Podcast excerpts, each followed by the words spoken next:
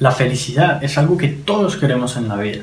Ser felices debería ser nuestro objetivo final, independientemente de las cosas que vivamos y las situaciones por las cuales pasemos. Hoy quiero compartir contigo 10 principios simples, fáciles de aplicar en tu vida para llegar a ser verdaderamente feliz.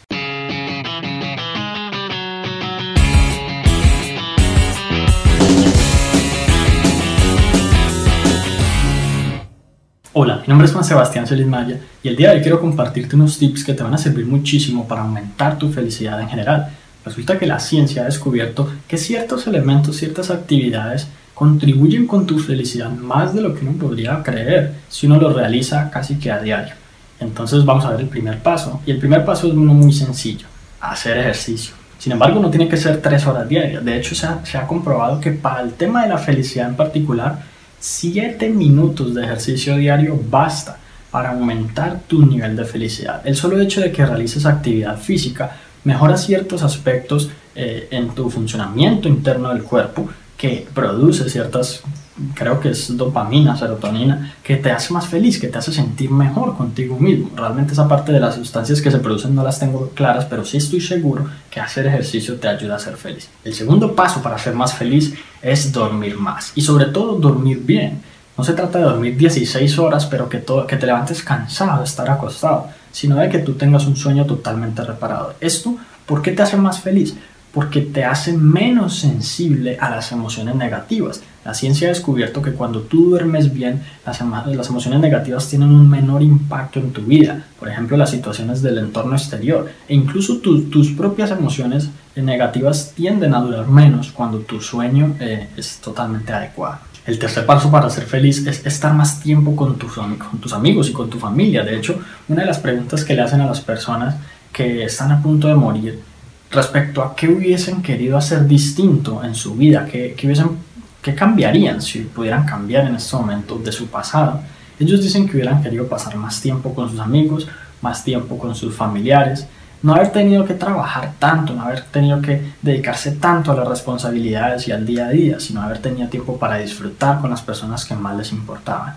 Entonces, así sea que tú consideres un, un pequeño tiempo que dediques a ellos, va a ser muy significativo para ti y te va a contribuir muchísimo con tu felicidad. El cuarto paso es salir más, respirar aire fresco. Cuando tú mantienes todo el día en tu casa, tu mente no cambia de entorno, no cambia de ambiente, no hay como cierto estímulo del entorno exterior que de alguna manera u otra cambie tu, tu, tu ánimo, tu estado de ánimo, justamente. Se ha descubierto que cuando tú sales al menos una vez al día, eh, te das un respiro, das una, así sea una caminata por tu barrio, o por tu bloque, pues eh, eso contribuye positivamente a que generes emociones positivas. Es algo un poco subconsciente porque pues nadie conscientemente piensa en sentirse mejor, en sentirse feliz simplemente por salir. Sin embargo, es algo que contribuye con que tu mente inconsciente genere cosas positivas para ti. El quinto paso es uno muy curioso que pareciera contradictorio y es ayudar a otros. Cuando tú ayudas a otros, posiblemente esperas que esas otras personas se sientan felices. Sin embargo, lo que termina pasando es que tú te sientes feliz. Al menos eso es lo que ha descubierto la ciencia. Y la ciencia también ha descubierto la cantidad de tiempo exacta que deberías dedicarle a ayudar a otras personas en el año. 100 horas. O en otras palabras, 2 horas semanales. Es decir, si tú dedicas al menos unas 2 horas por semana a ayudar a otras personas en lo que sea, por, por ejemplo a tus hermanos con las tareas, a tus abuelos con alguna cosa en la casa, o incluso amigos o, otras personas conocidas, eh, eso te empieza a hacer más feliz porque tu mente como que inconscientemente considera que, que, las otras personas valoran tu tiempo, para las otras personas eres importante, empieza a mejorar tu autoestima, empiezas a ser más feliz porque te sientes mejor contigo mismo. El sexto paso es sonreír más de seguido. No te imaginas la cantidad de estudios científicos que hay relacionados con el tema de la sonrisa sonreír todo el tiempo, pues obviamente no es algo que, podamos hacer, sin embargo, colocar una cara eh, de, buena actitud, incluso en los momentos negativos, hace que se transforme en nuestro interior la manera en cómo nos sentimos. Cuando nosotros sonreímos es difícil que sintamos cosas negativas y es como, como invertir los papeles y cambiar las cosas de, de no es que el entorno y las circunstancias nos afecten, sino que nosotros pasamos a afectar las circunstancias y nuestro entorno positivamente. El séptimo paso es uno también muy curioso y es planear un viaje.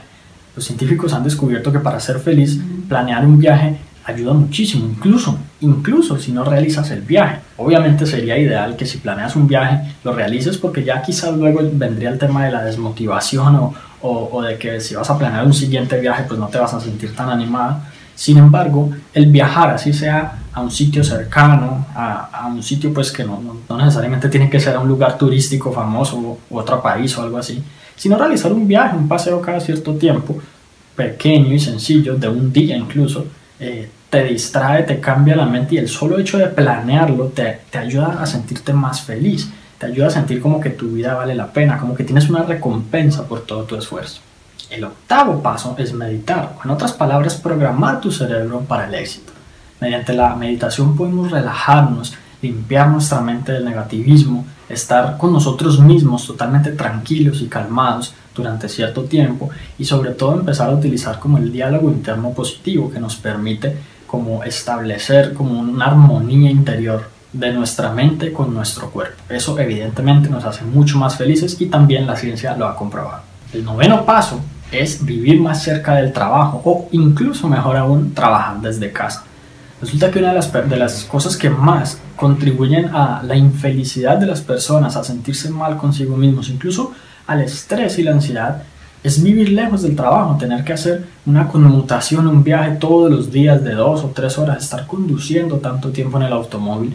Y tiene mucho sentido porque eso como que le hace pensar a uno que, que, ¿qué estoy haciendo con mi vida? Estoy todos los días conduciendo, gastando gasolina, dinero y en fin, ¿en qué? En un trabajo que realmente no me satisface y tampoco me hace feliz.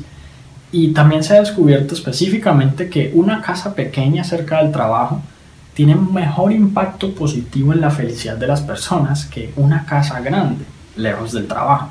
Porque pues muy seguramente cerca del trabajo las cosas son un poco más costosas. Sin embargo es mucho más el beneficio de no tener que estar todo el tiempo conduciendo y pues obviamente junto con todos los riesgos adicionales que conducir tanto tiempo conlleva. Y el décimo paso que tú puedes aplicar para ser más feliz en la vida es practicar la gratitud diariamente. Prácticamente acostumbrarse a agradecer por todo lo que pasa en tu vida y sobre todo las cosas buenas. Agradecerle a las personas que te hacen favores, incluso que te brindan servicios, eh, aun cuando tú pagas por esos servicios. Estar todo el tiempo agradecido, sintiendo gratitud por las personas que te rodean, incluso por las cosas que te rodean, sentirte agradecido porque tienes una conexión a internet con la cual puedes aprender cosas, como por ejemplo lo de este video, o incluso por, cualquier otra herramienta que te permita disfrutar, descansar, divertirte, entretenerte, es muy positivo. En el momento en que tú tienes algo que agradecer, tú tienes motivos para ser feliz. Y como un bono, digámosle paso número 11, aunque en realidad no es un paso, se ha descubierto que mientras más nos hacemos viejos, más felices tendemos a ser. Muchas personas jóvenes creemos que cuando seamos más viejos en realidad vamos a ser un poquito más, más remilgados, un poquito más regañones y menos felices, y en realidad es todo lo contrario.